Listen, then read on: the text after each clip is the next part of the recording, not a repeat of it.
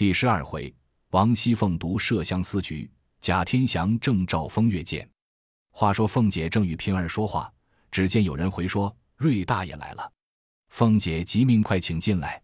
贾瑞见王礼让，心中喜出望外，急忙进来见了凤姐，满面陪笑，连连问好。凤姐也假意殷勤，让茶让座。贾瑞见凤姐如此打扮，一发苏道，阴行了眼，问道：“二哥哥怎么还不回来？”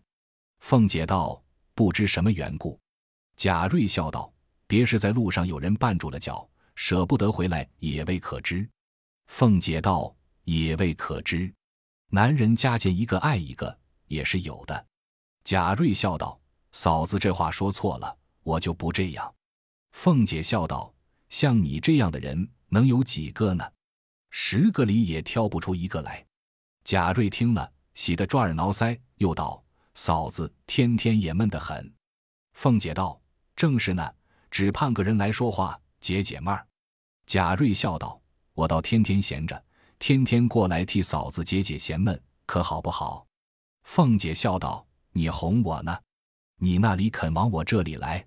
贾瑞道：“我在嫂子跟前若有一点谎话，天打雷劈。”只因素日闻的人说嫂子是个厉害人，在你跟前一点也错不得，所以吓住了。我如今见嫂子最是个有说有笑、极疼人的，我怎么不来？死了我也愿意。凤姐笑道：“果然你是个明白人，比贾蓉两个强远了。我看他那样清秀，只当他们心里明白，谁知竟是两个糊涂虫，一点不知人心。”贾瑞听了这话，越发撞在心坎上。由不得又往前凑了一凑，去着眼看凤姐戴的荷包，然后又问戴着什么戒指。凤姐悄悄道：“放尊重着，别叫丫头们看了笑话。”贾瑞如听轮音佛语一般，忙往后退。凤姐笑道：“你该去了。”贾瑞道：“我再坐一坐。”好狠心的嫂子。凤姐又悄悄的道：“大天白日，人来人往，你就在这里也不方便。”你且去等着，晚上起了更你来，悄悄的在西边穿堂儿等我。贾瑞听了，如得珍宝，忙问道：“你别哄我，单指那里人过得多，怎么好躲的？”凤姐道：“你只放心，我把上夜的小厮们都放了假，两边门一关，再没别人了。”贾瑞听了，喜之不尽，忙忙的告辞而去，心内以为得手。盼到晚上。果然，黑地里摸入荣府，趁掩门时钻入穿堂，果见漆黑无一人。往贾母那边去的门户已倒锁，只有向东的门未关。贾瑞侧耳听着，半日不见人来，忽听咯噔一声，东边的门也倒关了。贾瑞急得也不敢啧声，只得悄悄出来，将门焊了焊，关得铁桶一般。此时要求出去亦不能够，南北皆是大房墙，要跳亦无攀援。这屋内又是过门风，空落落。现是腊月天气，夜又长，朔风凛凛，心肌裂骨，一夜几乎不曾冻死。好容易盼到早晨，只见一个老婆子先将东门开了，进来去叫西门。贾瑞丑的背着脸，一溜烟抱着肩跑了出来。幸而天色尚早，人都未起，从后门一径跑回家去。原来贾瑞父母早亡。只有他祖父代如教养，那代如素日教训最严，不许贾瑞多走一步，生怕他在外吃酒赌钱，有误学业。今忽见他一夜不归，只料定他在外非饮即赌，嫖娼宿妓。那里想到这段公案，因此气了一夜。贾瑞也捻着一把汗，少不得回来撒谎，只说往舅舅家去了。天黑了，留我住了一夜。戴如道：自来出门。非禀我不敢擅出，如何昨日私自去了？据此一该打，何况是撒谎？因此发狠，到底打了三四十板，还不许吃饭，令他跪在院内读文章，定要补出十天的功课来方罢。贾瑞直冻了一夜，今又遭了苦打，且饿着肚子，跪在封地里读文章，其苦万状。此时贾瑞前心犹未改，再想不到是凤姐捉弄他。过后两日得了空，仍来找寻凤姐。凤姐故意抱怨他失信，贾瑞急得赌身发誓。凤姐因见他自投罗网，少不得再寻别计令他知改，故又约他道：“今日晚上你别在那里了，你在我这房后小过道子里那间空屋里等我，可别冒撞了。”贾瑞道：“果真。”凤姐道：“谁可哄你？你不信就别来。”贾瑞道：“来来来，死也要来。”凤姐道：“这会子你先去吧。”贾瑞料定晚间必妥，此时先去了。凤姐在这里便点兵派将，设下圈套。那贾瑞只盼不到晚上，偏生家里亲戚又来了，直吃了晚饭才去。那天已有掌灯时分，又等他祖父安歇了，方溜进荣府，直往那家到中屋子里来等着。热锅上蚂蚁一般，只是干转。左等不见人影，右听也没声响，心下自私道：“别时又不来了，又冻我一夜不成？”正自胡猜，只见黑嘘嘘的来了一个人。贾瑞便一定是凤姐，不管皂白，恶虎一般。等那人刚至门前，便如猫捕鼠的一般，抱住叫道：“亲嫂子，等死我了！”说着，抱到屋里炕上，就亲嘴、扯裤子。满口里亲娘亲爹的乱叫起来，那人只不作声。贾瑞扯了自己裤子，硬邦邦就将顶入。忽见灯光一闪，只见贾强举着个碾子照道：“谁在屋里？”只见炕上那人笑道：“瑞大叔要骚我呢。”贾瑞一见，却是贾蓉，真骚得无地可入，不知要怎么样才好，回身就要跑，被贾强一把揪住道：“别走。”如今连二婶已经告到太太跟前，说你无故调戏她，她再用了个脱身计，哄你在这边等着。太太气死过去，因此叫我来拿你。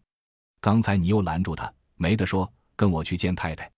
贾瑞听了，魂不附体，只说好侄儿，只说没有见我。明日我重重的谢你。贾强道：“你谢我，放你不知什么，只不知你谢我多少。况且口说无凭。”写一文契来，贾瑞道：“这如何落纸呢？”贾强道：“这也不妨，写一个赌钱输了外人账目，借头加银若干两便罢。”贾瑞道：“这也容易，只是此时无纸笔。”贾强道：“这也容易。”说罢，翻身出来，纸笔现成，拿来命贾瑞写。他两个做好做歹，只写了五十两银子，画了押。贾强收起来，然后撕罗贾蓉。贾蓉先咬定牙不依，只说明日告诉族中的人评评理。贾瑞急得至于叩头。贾强做好做歹的，也写了一张五十两欠器才罢。贾强又道：“如今要放你，我就担着不是。老太太那边的门早已关了，老爷正在厅上看南京的东西，那一条路定难过去。如今只好走后门。”若这一走，倘或遇见了人，连我也完了。等我先去哨探哨探，再来领你。这屋里你还藏不得，少客就来堆东西。等我寻个地方。说毕，拉着贾瑞，仍熄了灯，出至院外，摸着大台阶底下，说道：“这窝里好，你只蹲着，别哼一声，等我们来再动。”说毕，二人去了。贾瑞此时身不由己，只得蹲在那里。心下正盘算，只听头顶上一声响，古拉拉一净桶尿粪从上面直泼下来，可巧浇了他一头一身。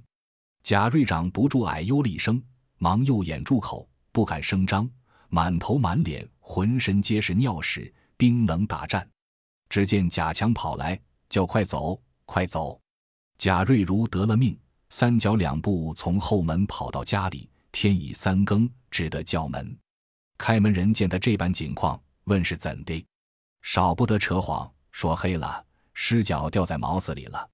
一面到了自己房中更衣洗濯，心下方想到是凤姐玩他，因此发了一回恨。再想想那凤姐的模样，又恨不得一时搂在怀内，一夜竟不曾合眼。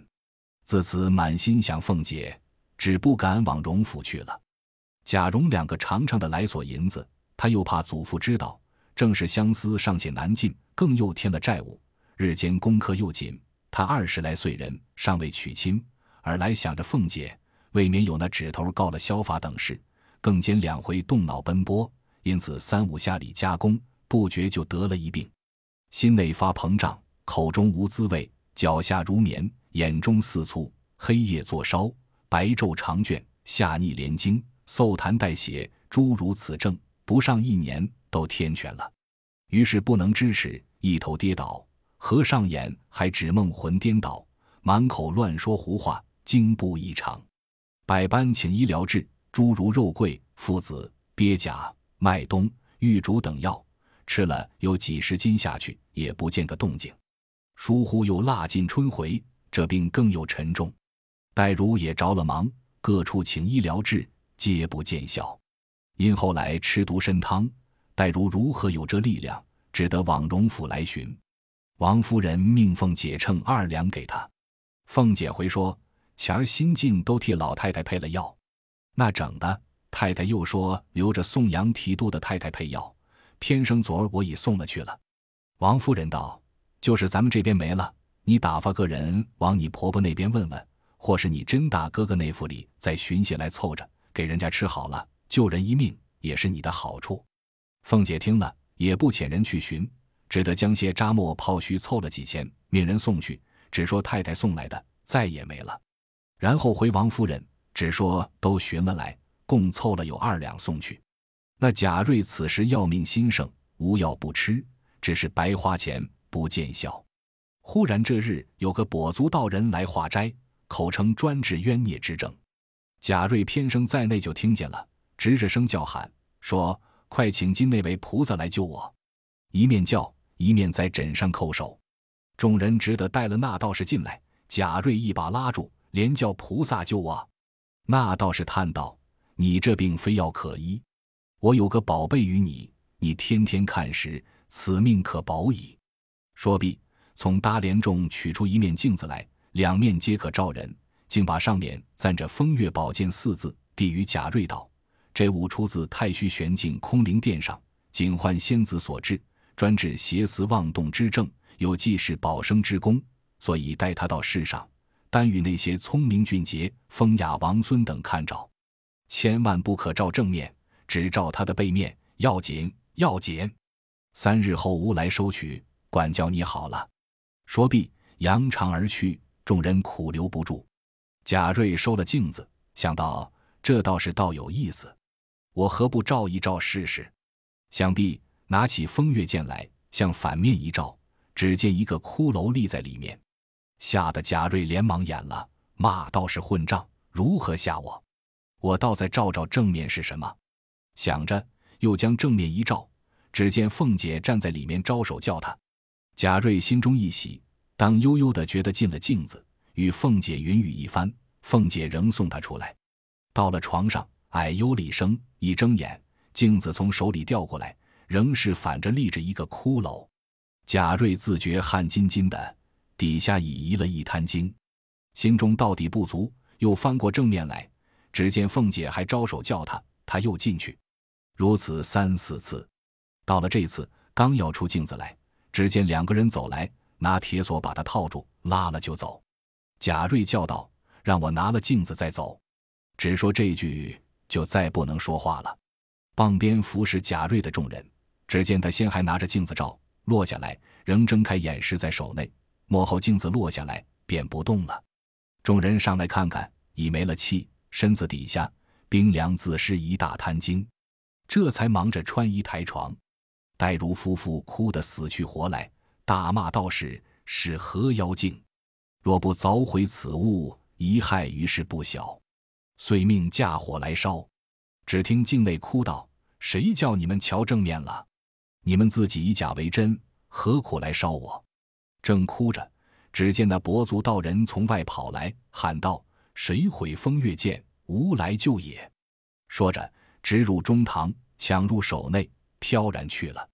当下待如料理丧事，各处去报丧。三日起经，七日发引，祭灵于铁剑寺，日后带回原籍。